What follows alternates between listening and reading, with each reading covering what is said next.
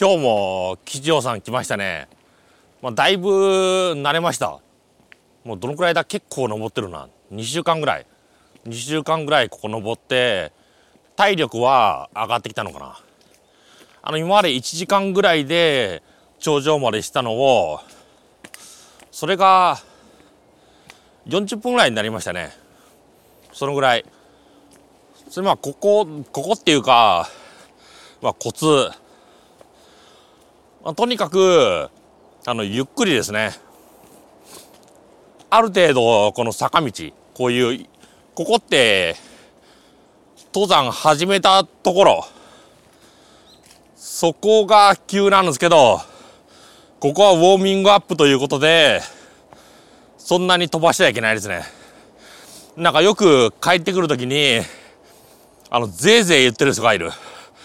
ちょっと飛ばしすぎじゃないかって思うぐらい。それはダメですね。一応、ウォーミングアップって必要ですからね。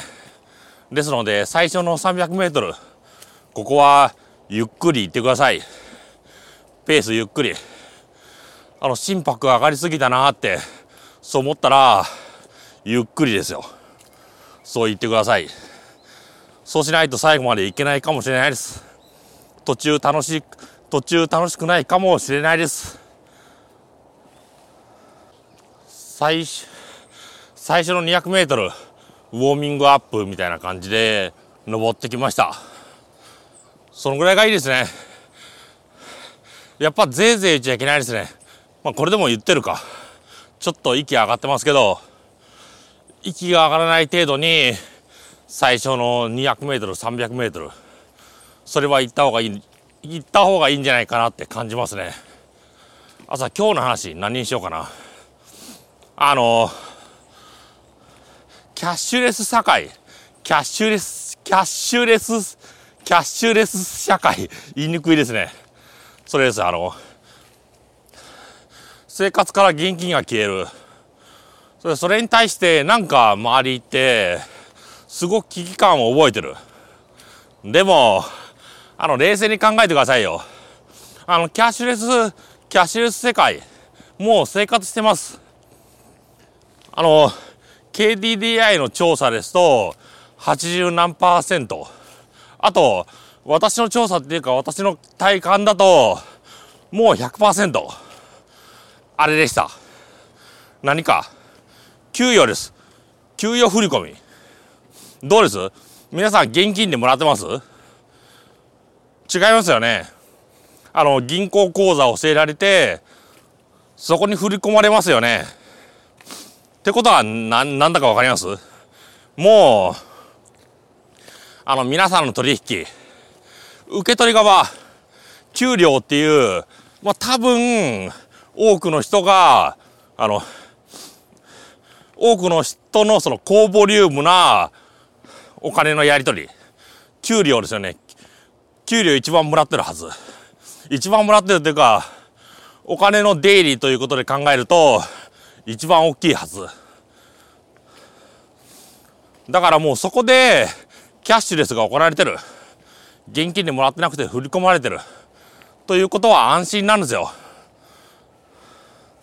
もうだって一番大きいの。それやられなかったら困るじゃないですか。ただ、あの水と空気のように入社してから給料は、あの、振り込み、銀行振り込み、郵便、あの、ゆうちょへの振り込み、ゆうちょへの、それどっちも振り込みか。それなんですよ。だから、なんか今となって自分が支払うすごくマイクロな側、そっちの方が、あの、現、いわゆる印刷された紙幣から、紙幣効果から、あの、電子に変わる。それに対して危機を、機を抱いてる人いますけど、もう大きいものが電子化されてるわけだから、何もビビる必要ないですね。もうなってるんですよ。もうなってます。あとあの、現金だとなんか持ってる感じがしない。それもええですよ。ええですよ。現金だと持ってる感じがしない。そう思ってるでしょ。あなたの資産、タンス預金してるんですか？あの、まあ、タンス預金、タンスって言葉ありますけど、な家の中の、家の中のどっかに現金のもの保管してる。金庫の中とか、そういう状態です？どうです？キャッシュレスビビってる人。もう一度聞きますよ。キャッシュレスをビビ、キャッシュレス社、キャッシュレス社会をビビってる人。あなたの財産のほとんど、どこにあります？銀行じゃないです。郵便局じゃないです。どちらかですよ。まあ、金融機関に預け入れられてる。そ、その預け入れられてるの。あなたが入れた現金、それが大切に、あの、しまわれてると思いますあなた用の現金の部屋があって、そこにしまわれてる。これ、オルガンさんの現金です。私が銀行に持ってたお金、それがそのまま保管されてるか、違いますよ。もうそのお金、その銀行が別の用途として使ってますよ。使っちゃってるんですよ、銀行が。それええと思いますよね。あの、銀行、あなたのお金を預金してる。あの、取っといてくれてないんですよね。預金されたそばから、なんか、使ってます。あの、運用って言うんですけど、銀行自身も、なんか他の金融機関に対して、他の金融機関に対してお金を渡して増やす努力。そういうのしてるんですよ。あの、そんな扱いなんですよ。そんな扱いしてるのに、そんな使いされてるすでに。であれば、もう、その、こ、細かい方、決済の方、そっちの方の取引がキャッシュレスになったって、もう今まで行われてることだから、問題ないだろう。あとは銀行の話に戻して、あの、じゃあ、私が入れたお金、保証されてないのか。あの、最終的にまた現金に戻せます。当たり前ですよね。あの、カードに、カードっていうか、あの、まあ、5回やれますけど、カード ATM に入れると、残高とか出るじゃないですか。じゃあその残高、何者なのか。あれ、あの、多分、あの、オラクルとか、マイクロソフト SQL サーバーとか、あの、IBM の DB2 とか、その中に入ってるんですよ。どうです？まあ、汎用機か、汎用機かもしれないけど、それに入ってるんですよ。あの、あなたの口座番号をキーにしたレコードに。あの、多くの人の財産。それが、キャッシュレスなんですよ。給料を受け取るのもキャッシュレス。そして、保管されてるのもキャッシュレス。だから、タンス預金してない人以外は、別にビビる必要ない。あ、自分の生活の9割ぐらいがキャッシュレスになったんだ。そう思えばいい。まあ、それとあと、携帯電話の料金どうです？あの、結構使ってる人、1万ぐらいとか使ってる人、どうやって払ってます？携帯電話屋に請求書来て持っててます昔みたいに。ドコモから1万円、今月1万円払ってください。それで、ドコモに入金しに行きますまあそういう人もいるかもしれないけど、大体は、自動引き落とし、クレジットカードからの決済、どちらかですよ。だからもうキャッシュレスなんですよ。携帯電話、水道料金、ガス、電気。そこら辺のインフラ系、ほとんどキャッシュレスですよね。ビビってます？ビビってるどころか便利だからやっちゃおうみたいな。そのぐらいですよね。だから、キャッシュレスでビビってる人、単に考え方がアンバランスなだけですよ。だってもう、自分のまあ、インプット、アウトプットを、で100%って考えると、ほぼ50%、まあ、すべて、あの、働いて、あの、会社で働いてる人だったら100%、100%のお金をキャッシュレスでもらってます。だから、ビビる必要がないですよね。あなたが虚像だと恐れてるキャッシュレス。その虚像で給料をもらってるんですよ。そして、あの、虚像で貯められてるんですよ。銀行との約束ですよ。約束とあと、あの、国の圧力かな。それだけですよ。だから、キャッシュレス、キャッシュレス怖いとかって騒ぐ人、冷静に考えてみてくださいよ。もう、その世界にいるわけですから。今、あそこにベンチがあります。なんか登山の休憩というと、ベンチで休む。はあはあ言いながら登って、ベンチで休む。それよろしくないみたいですね。そもそも、あの、はあはあ言うような状態にする。それはいけないとのことです。そうならないように、ペースを緩める。そして休むときは、まあ、軽く休憩する。立った状態でもいいかな。立った状態で休む。それがいいみたいですね。た、でも、みんな登山っていうとそうですよね。なんかガンガン登って、しっかり休むみたいな。なんか、インターバルトレーニングしてるみたいな。まあ、そういうトレーニングの方法はあるみたい。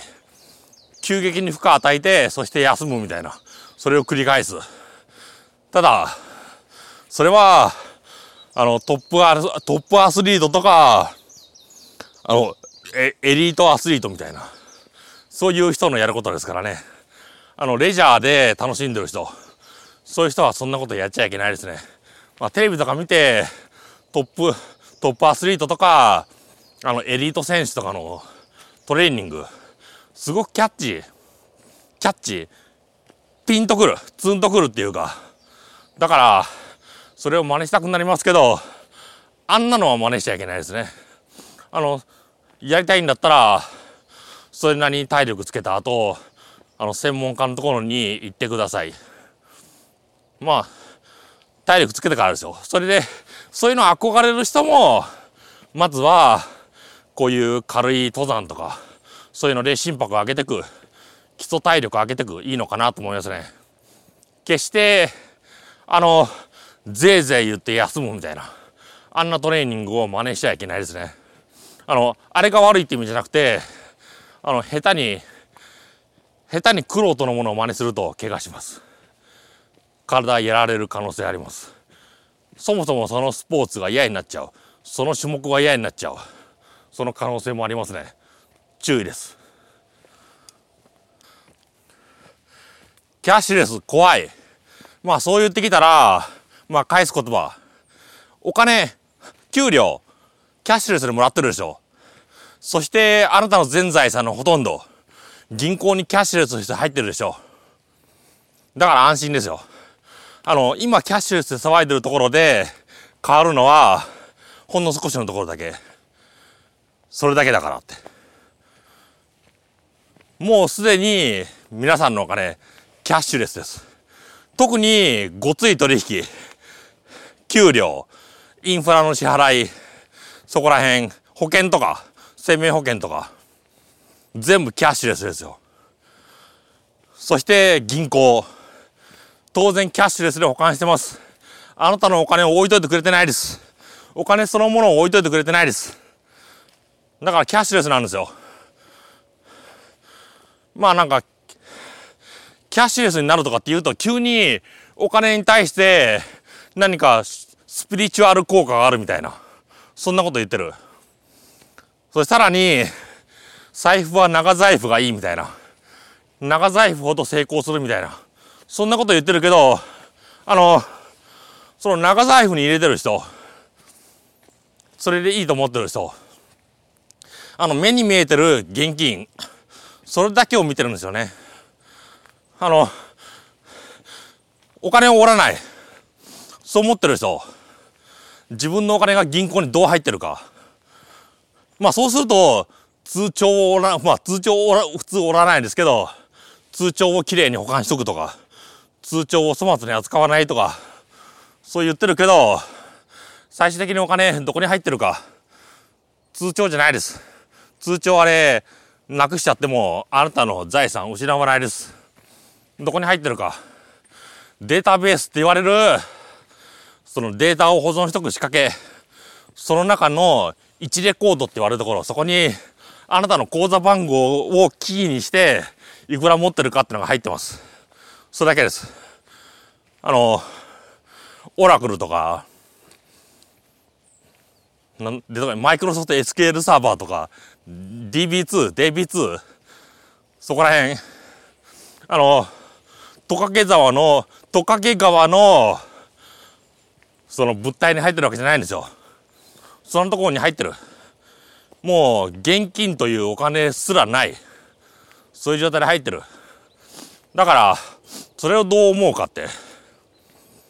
ハードディスクに関してなんか貼ったのかなあの、お客さんを喜ばせるために、このデータベースの、データベースのストレージに、なんかトカゲ川のなんかが貼ったるとか、お札が貼ったるとか。なんか多分貼ってなさそうですね。どっかのデータセンターに、殺風景に、あの、ストレージサーバー自体が保管されてて、時々バックアップしてる。なんだ、テープ、DLT みたいなもの ?DLT でバックアップして、どっか別のところ、そこに定期的に保管してる。と思うんですけど、まあどちらにしても、なんか、いわゆる現金を丁寧に扱うスピリ、スピリチュアル的なところを大切にしてくれる、そんなところ、クソもないですよ。データとしてストレージされてる。それだけ。だから、お金を大切に扱ってる。あの、ある意味変な大切さ。お金を折り曲げないとか、ちゃんとした綺麗な財布に入れるとか、そういう部分で安心してる人。自分の9割ぐらいの財産がどんなところに入ってるか。それを聞いたら、飛び上がるかもしれないですね。すごいところに入ってる。あの、データベース。まあ、正確にデータベース管理システム、その中に入ってます。もしかしたら汎用機かもしれないけど、まあ、どっちにしても、あの、ハードディスク、ハードディスク、磁気テープはないか。まあ、磁気メディア、ハードディスクとか磁気テープに、この、磁気の配列として、あなたの全財産が記録されてます。そんなところに記録されてます。金属の板切れ、ペラペラのテープ、その中ですよ。だから、そのスピリチュアル的なところ、あと現金という、あの、もの、を見てお金をもらったんだ。そういうふうにバイブス感じてる人。まあ、引き出した時の、その、ちょっとの部分だけ見て、そう思ってる、そう思ってるわけじゃないですか。ほとんどの財産、トレージに入ってます。コンピューターストレージに入ってます。そんな状況、そんな状況でもう20年も暮らしてて、もう30年ぐらいになるのかな。その、いわゆるオンラインで、オンラインバンキング。オンラインバンキングになってどのくらい？どのくらいだろう？あの、20年経ってないかな。私子供の時、オフラインバンキング見たことあるな。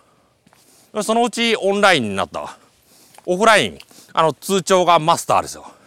通帳に記帳する。だから話ずれますけど、昔は、通帳をうまくごまかすと、預金増えました。綺麗に書くと。オフラインの時は。そしてオンラインになって、通帳はただ記帳するだけ。あれは、私たちに見せるための媒体。そうなりました。だから、オフラインからオンラインに変わった時から、もう、お金、キャッシュレス、皆さんの生活、キャッシュレスになってんのかな。っていうか、オフラインの時も、もうその、印刷され、タイプされた通帳が、その虚像としての現金、そういうことになるわけだから、その時から始まってんのかな。だから、もう銀行というものに全財産、郵便局というものに全財産入れてるということは、もうキャッシュレス。虚像の世界。お互い取引してあの信用して預けてる世界そういう世界にいるわけだからキャッシュレスなんですよだからこれからキャッシュレスになるとかって騒いでるそのお店とかの決済ちょっとしたもの買う時の決済スタバでコーヒー買う時の決済とかコンビニで買う時とかあの何割です？ほぼ1割も満たないんじゃないです？そんなところがあの現金からキャッシュレスになるからって言って騒ぐの変ですよ。話戻してほぼほぼ9割の財産キャッシュレスで保管されてるわけですから。だからこれからのキャッシュレス世界社会そんなにあの悲観することじゃないのかな。そう考えます。キャッシュレス社会になって嘆くこといわゆる印刷されたお金がなくなる。あのいわゆるあれのあの文化とか紙幣の文化とかがなくなっていく。そういうことを言う人がいる。まるであの電子ブックですね。紙の本が電子ブックになった。その時もやっぱし本は紙でいいみたいな。紙がいいみたいな。それと同じようにやっぱし現金がなくなったら、まあ、ちょっとあの困るじゃないけどあのなんかあのバイブス上がらないっていうかスピリチュアルな部分で落ちるみたいな。そういうことを言う人がいる。まあ、ただそれ今までそんなこと感じてました？現金に関して。なくなるって言われるからそう言ってるだけ。だからこれあのお金のコレクターでもない人が急にコレクターになるみたいな。まあにわかブームというものをバカにしちゃいけない。そうは言うんだけどその実用的価値のあるもので道具とかにわかブームが出てもって思うんですよね。しかも今まで別に何の問題もなく使ってたし給料だってあのその皆さんがあの亡くなると嫌がってる現金で来てるんじゃなくて振り込みであなたのデータベースにあのアップデートされてるあなたのデータベースにアップデートされてるんですよそういう状況で、なんか急にその、細かい現金のこと、そこがなくなると、なんか残念だとかっていう、私、あの、あれみたい、あの、鉄道、全くその路線乗ってない人が亡くなるとなったら、押しかける。それで、ご苦労様みたいな。何それって。あの、本当に惜しいんだったら乗ってたかって。時々、まあ全く乗ってない人が亡くなるからって来たり、あと下手すると、署名運動するみたいな。使ってない人が。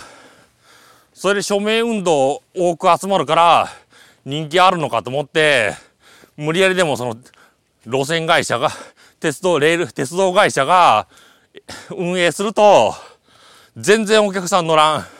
お祭りの時だけ乗るみたいな。そんな感じになる。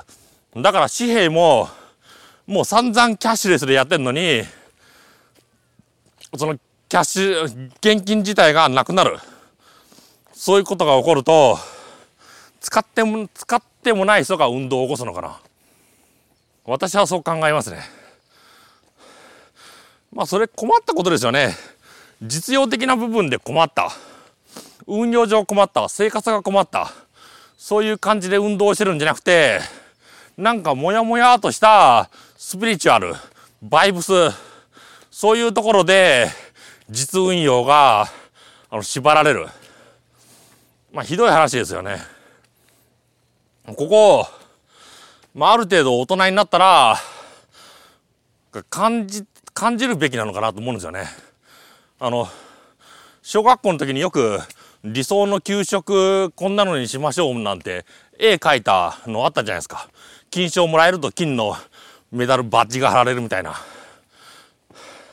まあ、あれだって、あの、本気でやった方がいいと思うけど、実際は、あの、子供らしい、幼い、なんか、幼いアイデアみたいな、そういうのが受賞対象になる。まあ、それはあの、子供向けの、その理想コンテスト。こう理想、あの、トヨタ自動車とかがやってると思いますけど、あの、子供に、あの、未来の車を書かせるみたいな。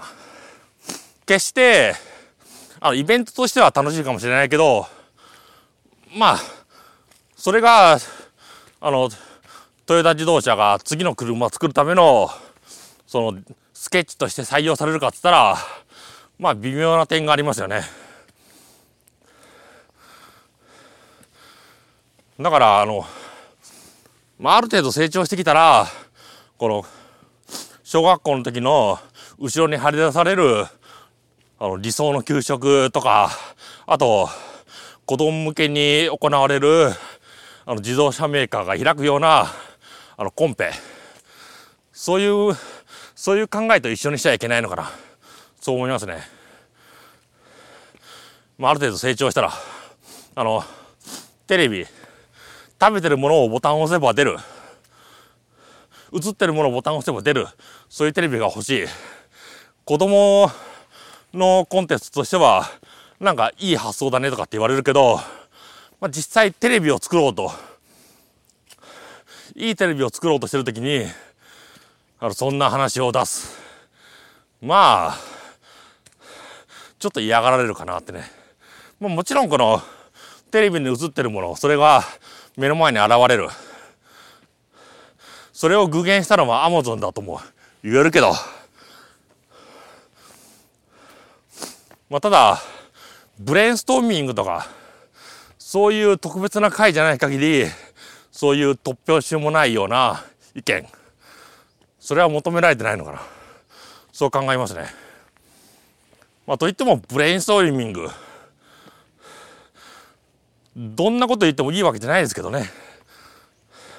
まあ、ある程度、その趣旨にのっとった、そういう発言じゃないと、周りが呆れる、そういうところはあるんですけどね。頂上来ましたね。いい感じ。もうこれ、たまらないですね。もう何回も来てるけど、この上がったらパーッと開ける。これが味わえるの、味わえるのが、吉祥山かな。そう考えますね。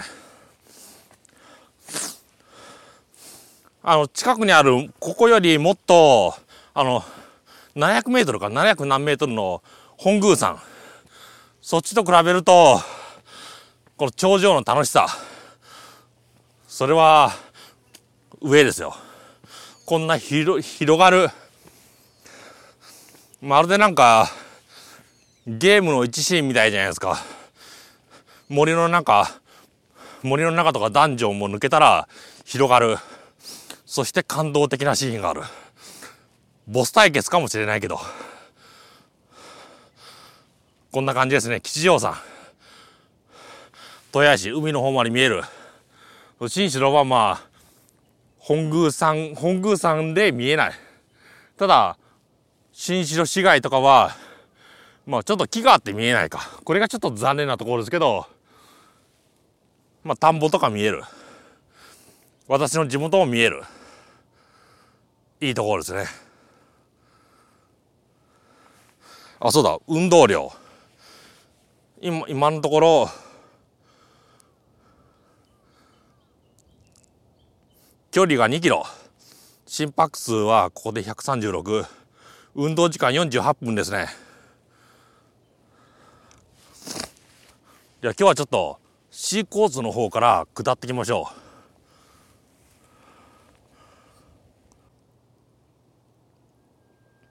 うでは C コース下ってきますここ急坂ですあの C コース来ないあの上りで来ない方がいいです来るんだったら A コースか、それか、林道を迂回して、このは、あの、電波基地っていうか、マイクロ波の中継アンテナがある方、そっちの方から回ってください。これはちょっと、折れますよ。絶対折れる。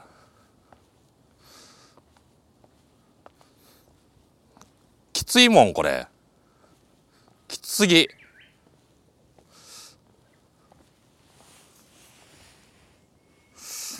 あの、私、背後からのがいいか。こんな感じ。危ないですよ。こけたら、怪我しますよ。骨折するんじゃないですかね。だから、注意です。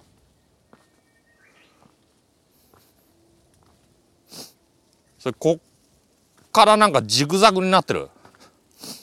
急ってことですよね。急なんですよ。まあ、なんか降りるとき安心しますけど、こう、ジグザグで行く。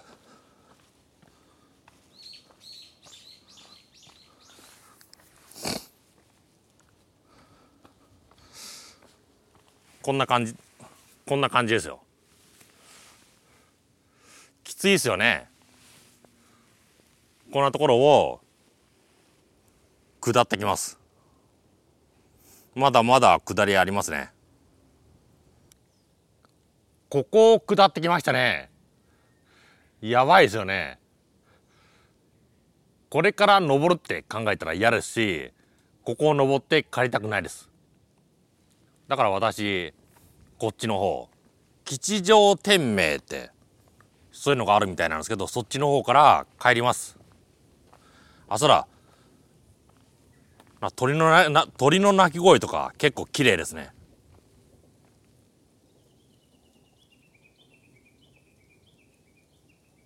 日の当たってる方か。頂上が綺麗でしたね。また後日、鳥の鳴き声、取りに行きましょう。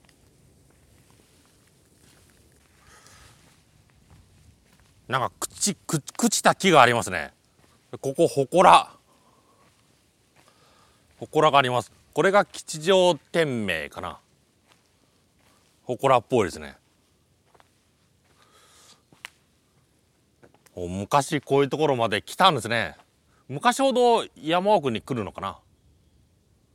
確かに。昔だとまあ私のあの実家もそうですけどなんでこんなところでこんなところに昔住んでたのかなって。やば昔ほど住めたのかな。昔自分でいろいろあれ食料とかでも海のものとかそういうものは届いてたわけですよね。どうだろう。昔のまさか昔の方が便が良かったなんてことないですよねそれか食べる量が少なかったあの海の人はあの肉とかを年に数回しか食べない。山の人は魚を、まあ年に数回っていうか1ヶ月に1回ぐらい。そのぐらい、そのぐらいかな。そういうことかな。そういうことかもしれないですね。だ決して便が良くなったっていうより、なんだあの、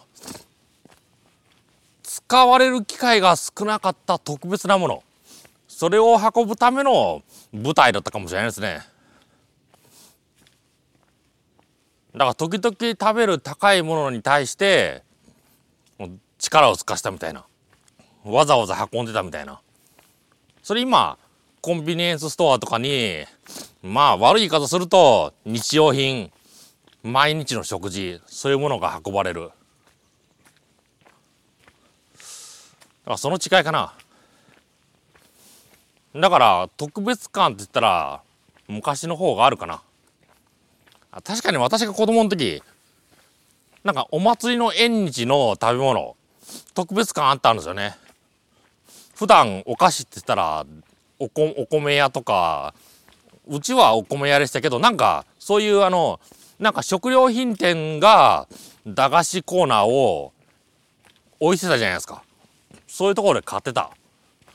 そんなこと、そんなところばっかりしたけど、まあ今はあそんなことばっかで時々なんかプレミアムプレミアムって言ってもなんかちょっと大げさですけどアメリカンドッグとかフランクフルトとかホットドッグとかハンバーガーとかそういうのを食べる。そんな感じでしたけど今はそれら毎日でも食べられますからね。だから珍しさがなくなったのかな。そういうのはありますね。特別なものを輸送する手段は昔から昔からあった。お取り寄せみたいな。ただ毎日特別なものを食べる。そういう習慣は当然なかったわけですから。それが今のその流通網とかコンビニコンビニ網で24時間おおいしいものって言っちゃ悪いですけどそこそこなものが食べられる。そうなったような気がしますね。なんかコンビニが悪だとかそう言ってる人いますけどコンビニ利用してるじゃないですか。利用してますよね。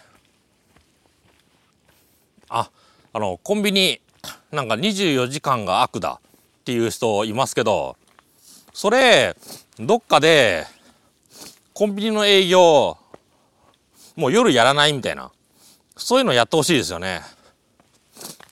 夜は空いてるまあそれ空いててくれりゃ嬉しいですけど特別なところだけ開いててそれ以外のところ。何時だ？6何時がいいかな？6時6時10時？そのぐらいがいいかな。場所によってはもう8時8時から始める。8時から8時みたいな。そんなところもあってもいいですけど。ちょっと夜営業しすぎなのかなって思いますね。まあ、あと日曜日お店を閉めるとかね。海外あのドイツ行った時日曜日ほとんどの店閉まってましたね。デパートですら閉まってましたから。それ日曜日は何なのっつったら安息日だ。みんな休む日だ。や休む日だ。だからやってないみたいな。だから 安息日ぐらい作った方がいいと思うんですよね。あ、それだと自動車とか、あの24時間生産じゃないですか。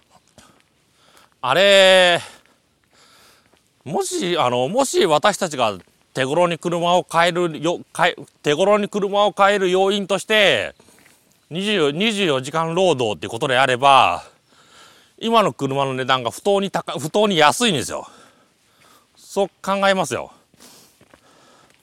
まあ、軽自動車が150万ぐらいで買えますよね。それ、もし、あの普通な勤務、まあ、8時、は、は、あれ ?8 時5時か。8時5時勤務にしたら、あれがいくらになるか。それが正直な値段だと思うんですよね。だから、なんだろうあの、24時間営業、24時間サイクル。それをベースにしたその賃金お金とか賃金賃金とかあの取得費用とかそういうところも問題があるのかなって思いますね。コンビニは多分24時間営業をやめればコスト安くなると思いますよ。車の場合はあの3交代やめて普通な勤務にしたら値段も跳ね上がりますよ。そのはずですよ。まあ、といっても24時間勤務完全廃止は厳しいですけどね。電気のインフラ系とかありますからね。発電発電機とかずっと回ししとかないといけないし。まあそういうところはどうすればいいのかな、うん、人を置かない？そして輪番にするみたいな。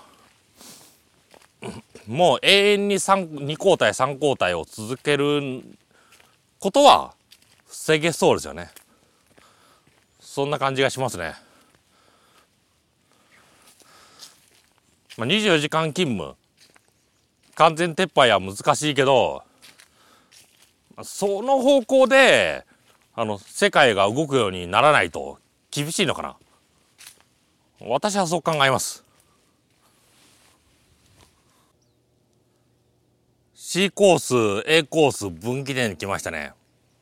ここまあ私はこの A コースの方にいつも登ってた。今日もこっちの方に登ってった。これ C コースの方に行くと最後頂上のところできつい坂それが待ってます。なんか時々 C コース行きたいなってなんか思う人がいるかもしれない。いつも A コースだから C コース行こう。そういう人まずはあの A コースで登ってそしてあの北側っていうのかな？吉祥天明そっちの方を下ってみてください。そうすればえこの C コース行ったらこの下りを登らないといけないんだ。っていうことがわかるはずですね。あれはきついですよ。あれはきつい。心折れると思います。絶対折れますね。だから注意です。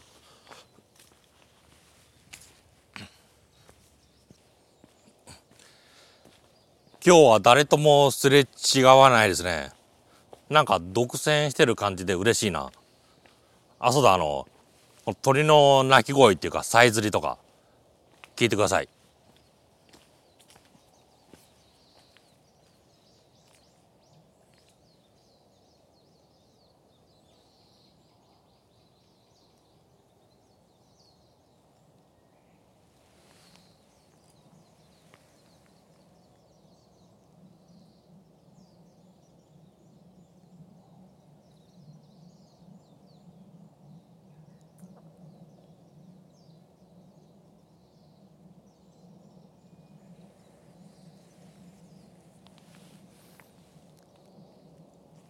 なんか車の音とか飛行機の音とかそんなような音にそんなような音の方が大きいですね。やっぱ頂上の方がいいな。ここら辺まで来ると近く高速道路走ってますのでその音聞こえちゃいますね。なんかいろいろ GoPro ってなんか文句言われてるところがある。なんか途中でフリーズするとかなん音声が取れてないとかそういうところがある。ただどこのメーカーもこのアクションカメラという分野ではこの GoPro に勝てない、まあ、なぜかなと思ったんですよね。あのソニーもあの RX0 っていうシリーズを出してるけどアクションカメラっていうカテゴリーで言わないでくれ。そういうふうにあの広報広報的なところで言われてるみたいですね。だからあれはアクションカメラじゃない。ソニーもあのヘルメットにつける。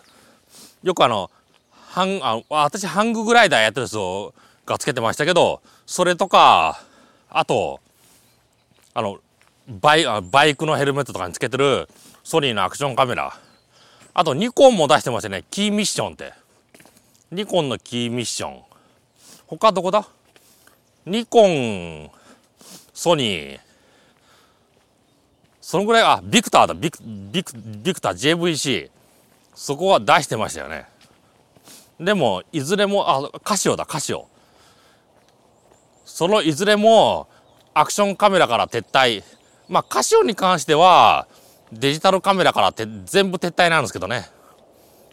ただ、GoPro に対抗しようとしたアクションカメラを出してた、いわゆる老舗カメラメーカーー。普通な、普通なカメラを出してた会社、そういうところがことごとくアクションカメラをやめちゃう。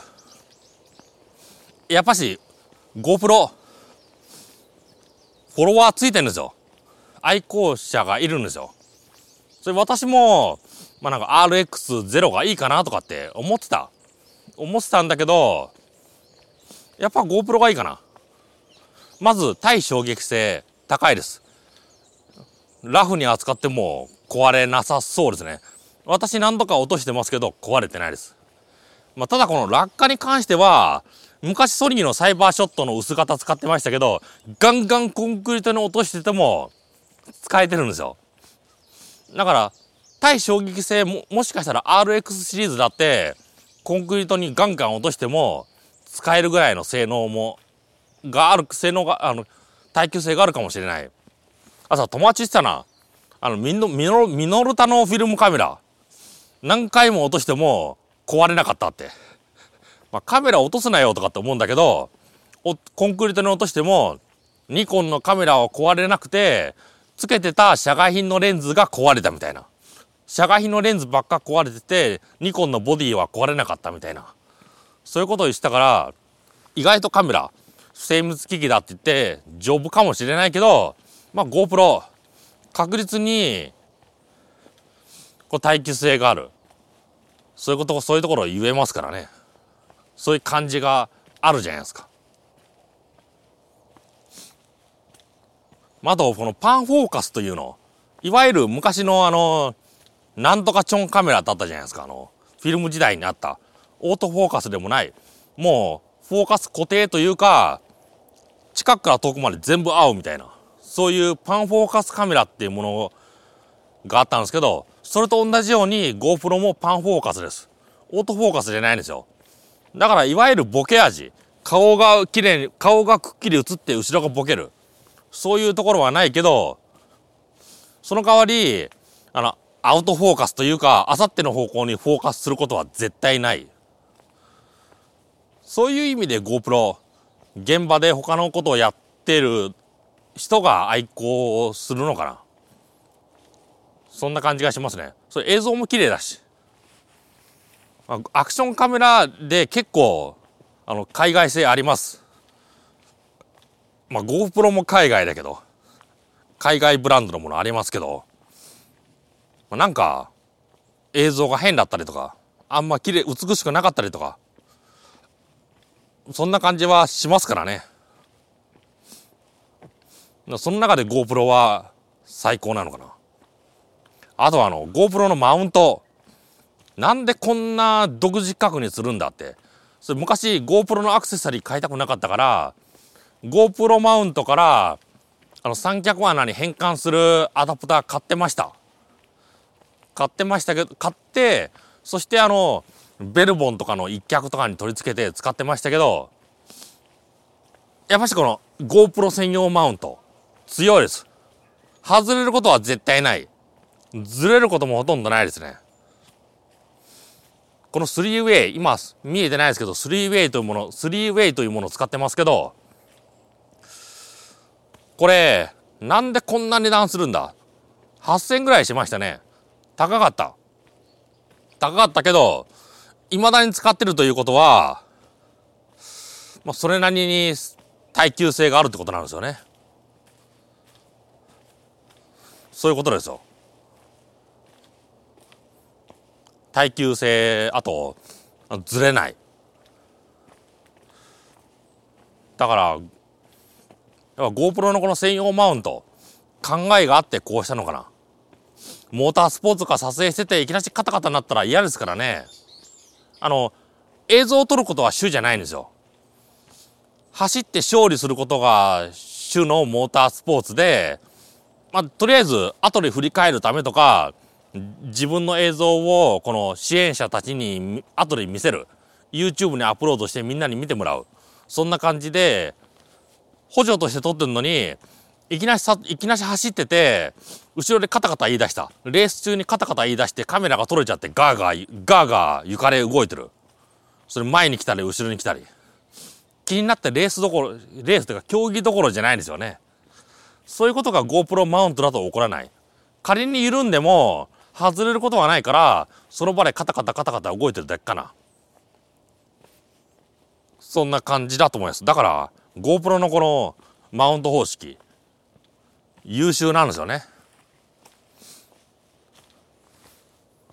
だからこのこうこの特殊マウントを採用した理由今だと分かりますねこういうことかって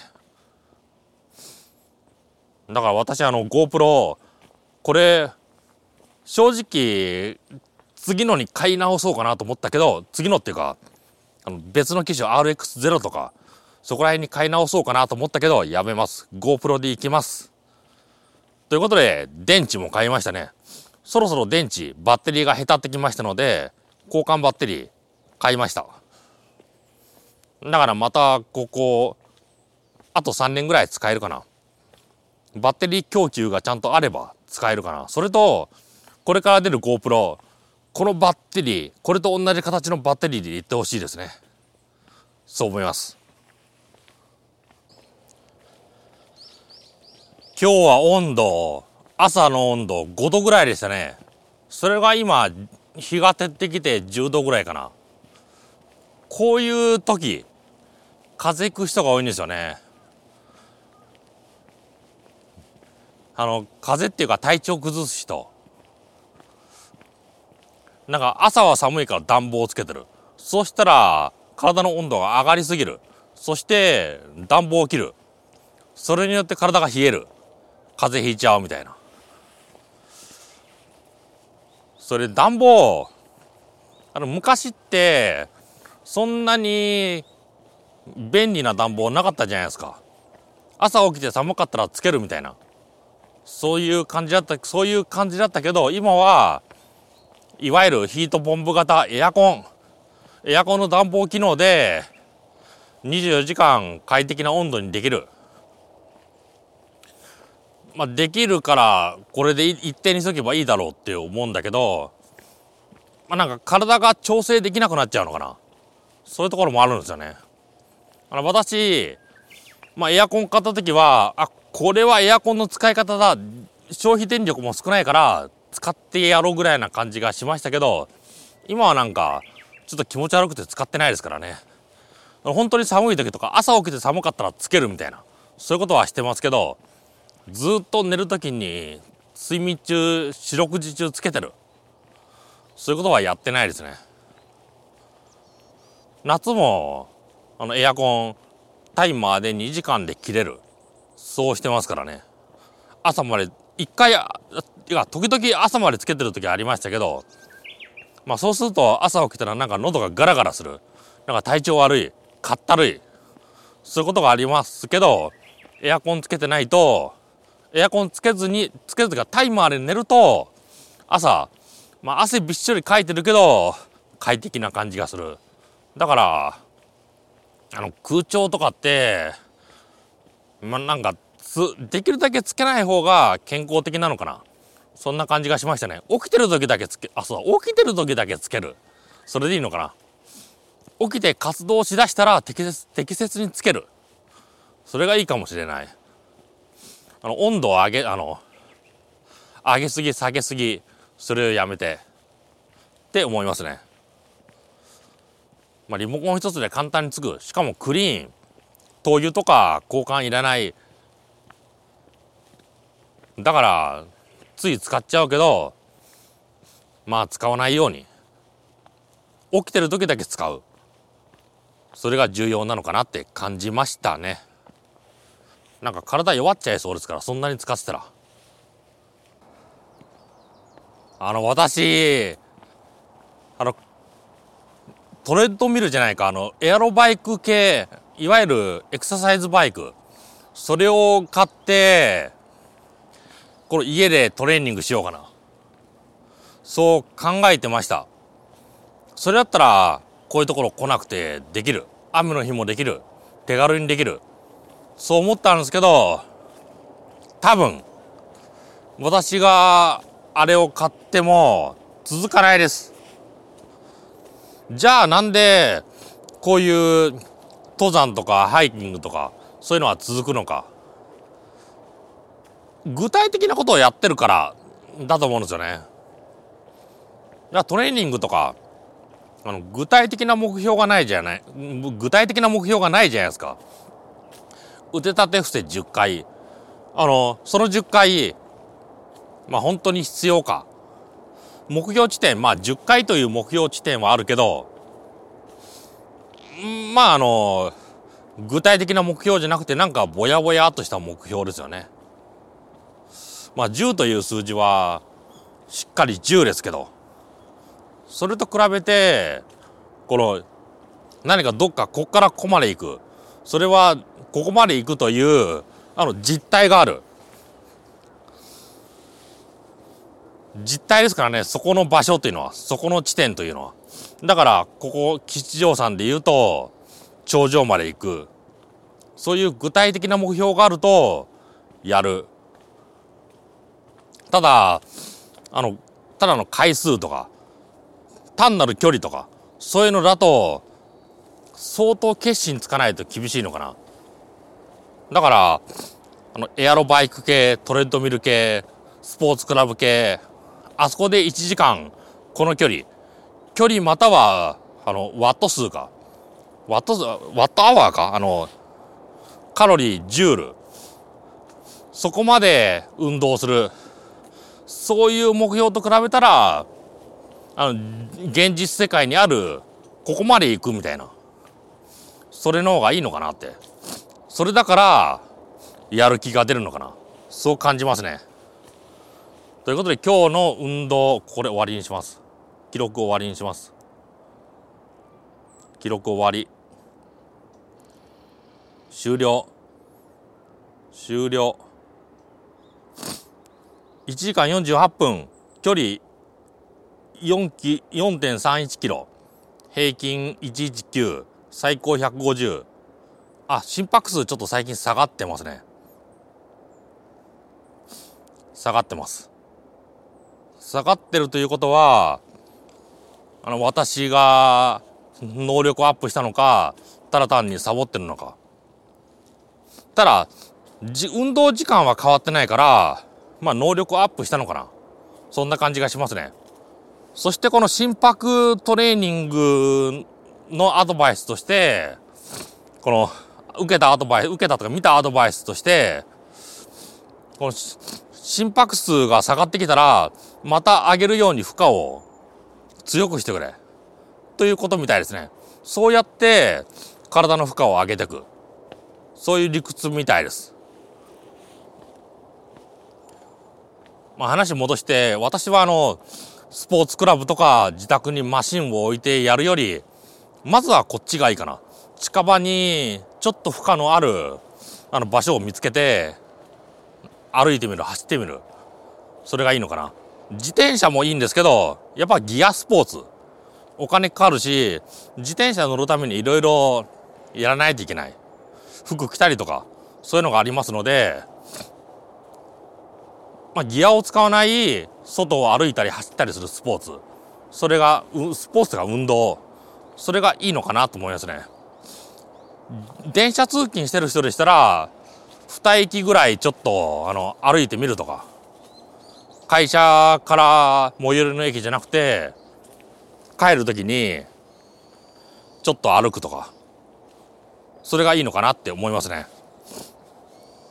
まあ、ミニマリストの生活を応用してるというところで、それだったら、特別な契約も増えないし、物も増えないし、まあ、仕事のついでにできる、仕事とか、勤、あの、通勤通学のついでにできるから、時間もプラス1時間ぐらいかな。賞味プラス1時間運動時間。それに割り振れるのかなって思いますね。ということで今日の吉祥さん終わります。では、バイバイ。